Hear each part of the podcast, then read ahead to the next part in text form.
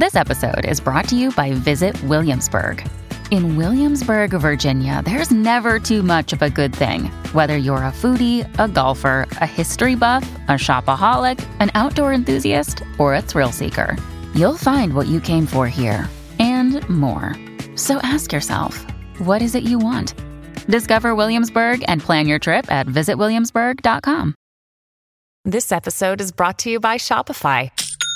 Forget the frustration of picking commerce platforms when you switch your business to Shopify, the global commerce platform that supercharges your selling wherever you sell. With Shopify, you'll harness the same intuitive features, trusted apps, and powerful analytics used by the world's leading brands. Sign up today for your $1 per month trial period at shopify.com slash tech, all lowercase. That's shopify.com slash tech.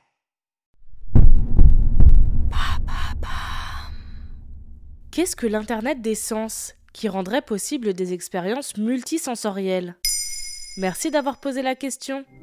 Dans la série Black Mirror, plusieurs épisodes comme San Junipero, USS Callister, Striking Vipers ou Men Against Fire imaginent un futur proche où la technologie rendrait possible des expériences totalement immersives, où les sensations ressenties dans le monde virtuel seraient identiques à la réalité. Black Mirror, c'est encore de la science-fiction, mais nous n'en sommes plus si loin. Des entreprises comme le suédois Ericsson et les américains Apple et Tesla s'intéressent déjà à ces nouvelles technologies sensorielles et déposent des brevets dans ce sens. Selon le géant des télécommunications Ericsson, les nouvelles technologies permettraient de créer un Internet des sens d'ici 2025. Comme dans les cinq sens? Oui, c'est une expression utilisée pour la première fois par l'entreprise suédoise en 2019. Il s'agirait de la combinaison de différentes technologies de pointe, comme l'intelligence artificielle, la réalité augmentée, la réalité virtuelle ou l'automatisation, pour créer une expérience multisensorielle complète. L'Internet des sens serait le prochain chapitre de cette technologie, après l'Internet des objets,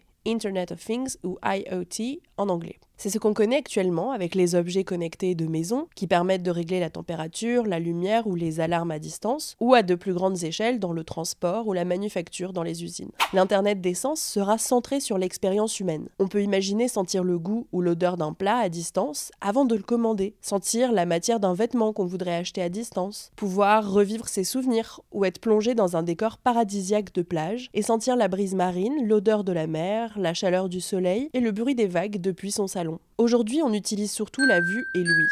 Le but serait de développer les autres sens, mais ça dépendra de certaines technologies. Lesquelles Avant tout la 6G, qui offrira une connexion encore plus rapide que la 5G. Ou encore ce qu'on appelle la haptique, c'est-à-dire des dispositifs qui permettent de sentir des sensations kinésiques, tactiles. Elles permettent par exemple de guider les malvoyants ou d'améliorer les expériences de réalité virtuelle. Pour l'instant, il existe des prototypes de drones rattachés aux mains des utilisateurs qui procurent différentes sensations tactiles. Et il existe d'autres projets précurseurs de l'Internet des sens? Oui, ce ne sont que des prototypes, mais une équipe de chercheurs à Singapour a créé le Voktail, un verre qui change la perception de ce qu'on boit grâce à trois technologies une LED qui change la couleur de la boisson, des électrodes placées sur le bord du verre en contact avec la bouche et qui donnent l'impression de goûter quelque chose de plus ou moins sucré, amer ou salé. Et enfin, un tube sur le verre qui émet aussi un gaz odorant qui joue un grand rôle dans la perception gustative. Le tout est contrôlé par une application qui change les réglages ultra rapidement. Mais ce ne serait pas dangereux de ne pas faire la différence entre le virtuel et le réel? Ça inquiète certains experts en effet, même si on n'y est pas encore